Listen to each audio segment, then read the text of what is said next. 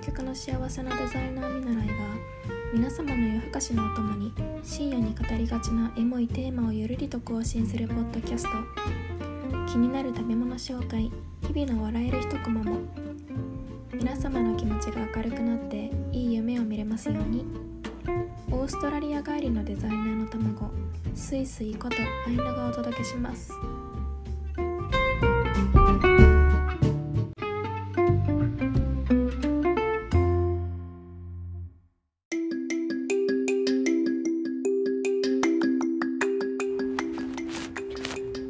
皆さんこんばんは。限界大学生のスイスイです。今スイスイは外におります。今日は夜のお散歩中の収録ということでお付き合いくださいませ。今日のテーマは心が傷つきやすい人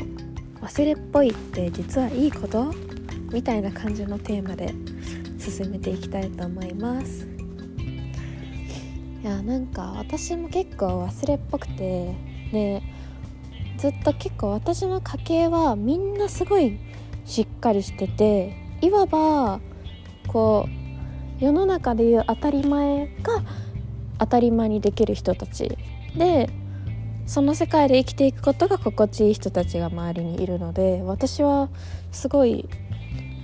自分が自分の忘れっぽいをなかなか理解してくれない人たちとこう家族として生活をしていたのでなかなか自分のできないことができないって言ってもそれを受け入れられ受け入れてくれないことが悲しくてなんで自分は忘れっぽいんだろうとかすごい自分を責めてしまった時期があるし今も若干後遺症みたいなのがあるんだけどいや忘れっぽいって本当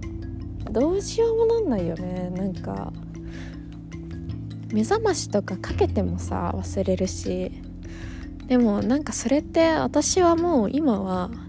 もう直さなくてもいいやって思ってて。なんか悪いやつじゃなくてこうそれを忘れっぽくてもでも他のところで価値を見いだせればいいかなって思ってて。みんな同じことができるってそんなことないしみんなどこかで得意不得意があるから要はそれのちゃんと埋め合わせとかなんかバランスが大事なんじゃないかなって思って。でただやっぱりそういう他の人ができるってことを自分ができないってなるとめっちゃ傷つくじゃないですか。でなおさら私は結構思い出すんですよね。そのうわーなんかああの時あの失敗今急に思い出しちゃったみたいな。時があって結構ありません？なんか急に夜寝る前とかにあの失敗なんか急に思い出して恥ずかしくなるみたいなこととかあるんだけどなんかそういうのって脳の追体験っていうらしくて脳が記憶をこう蓄積して覚えていく時に何かこう思い出す行為をしてでその思い出す何回も記憶をこう思い出すってことでなんか記憶の層を厚くしてで追体験させることによって記憶を定着させていくんだって。だからなんかこうその悪かった自分の失敗しちゃった記憶もこう何回も何回も思い出すことによってその時のネガティブな感情がどんどん蓄積していっちゃうんだよね。だからすごい良くないからだから忘れっぽいっていいことなんじゃないってある意味で。そう。だからなんか失敗って忘れないで戒めとして覚えておくっても言うけどでも自分がその失敗の体験によってストレスを感じてそれから行動できなくなってしまうならじゃあもうその失敗って忘れた方が良くないっていうめちゃめちゃポジティブな私の考え方なんだけど。ねなんか忘れっぽいってめちゃめちゃいいこと。いいことみたいな記事もあるからちょっとそれをね今からみんなに紹介します。で忘れっぽいって細やかなことを気にしないで柔軟に物事を考えることができるっていうことなのよね。ポジティブに言うと。で新しい情報を吸収しやすい。で学習能力が高いってことも推測されてるんだって。だから忘れっぽい人っていうのは新しい環境とかチャレンジにも適応しやすいんだって。で忘れっぽいってストレスを感じにくいってことにも推測される。今それは私が言ったことだね。あとは気にせずにこう物事を進めることができるからプレッシャーとか緊張感からも解放されるんだよ。だからやっぱり忘れっぽいってさいいことしかないじゃんみたいな。で忘れっぽいっていうことは他人に対してももっともっと理解しやすいってことも推測されるんだって。忘れっぽい人っていうのは相手の意見とか考え方を柔軟に受け止めることができるからいいコミュニケーションを取ることができます。でこの記事では言ってるんだけど。いや確かにさなんか自分がこう忘れっぽいから相手にさ多くを求めないなっていうのは私はあって。自分がこうできない忘れちゃってできないことが多いからなんかその気持ちがわかるんだよね。それがなんかどうにもこうにも自分が怠惰とかそういうわけではなくてどうしてもできないことってある。だから誰かが何かそういう失敗しちゃったりとかどうしてもできないこととかあった時になんでできないんだ？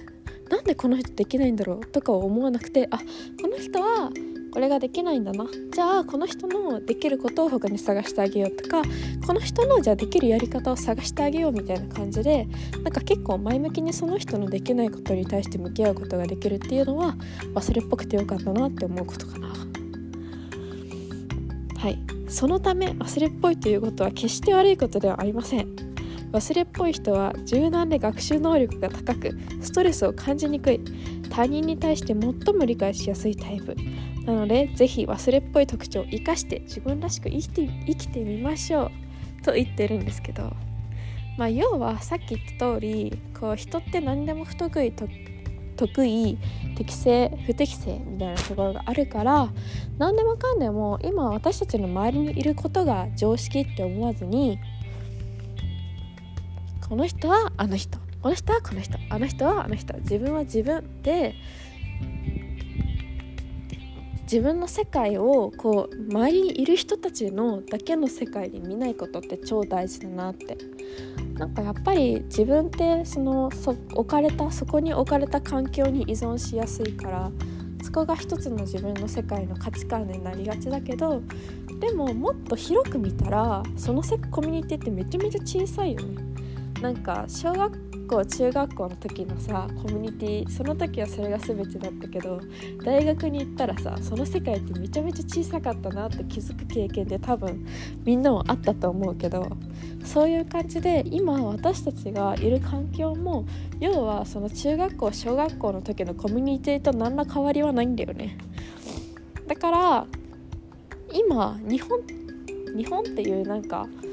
まあ大きなコミュニティがあるわけだけどでもそれもまあ結局はコミュニティなわけでアフリカアメリカいろんなコミュニティに行ったらそりゃ価値観はガラリと変わるわけだからだから当たり前って言葉がそもそもないわけでだから忘れっぽいってことに対しても忘れっぽいことがいけないとか忘れっぽいことを直さなくちゃいけないそれが当たり前っていうこともないんだよね。だから忘れっぽいってことをネガティブに受け止めずに忘れっぽい自分のいいところっていうところに目を向けてでそういう忘れっぽい自分を特徴を生かして自分らしく生きてみるってことが大事なのかなと思いました。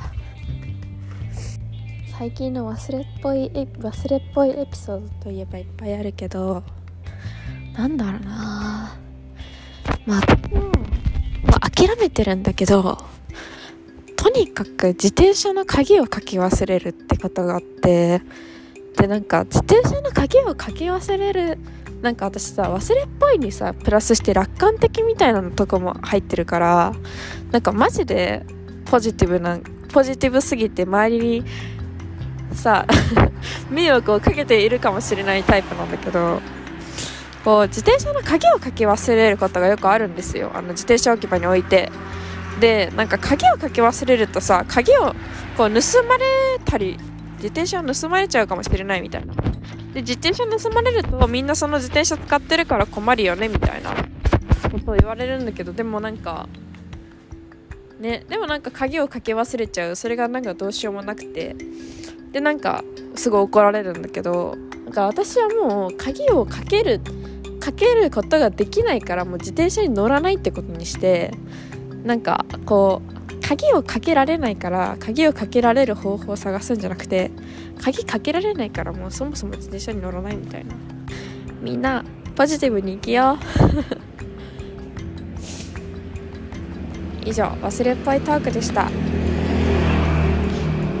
バイバーイ。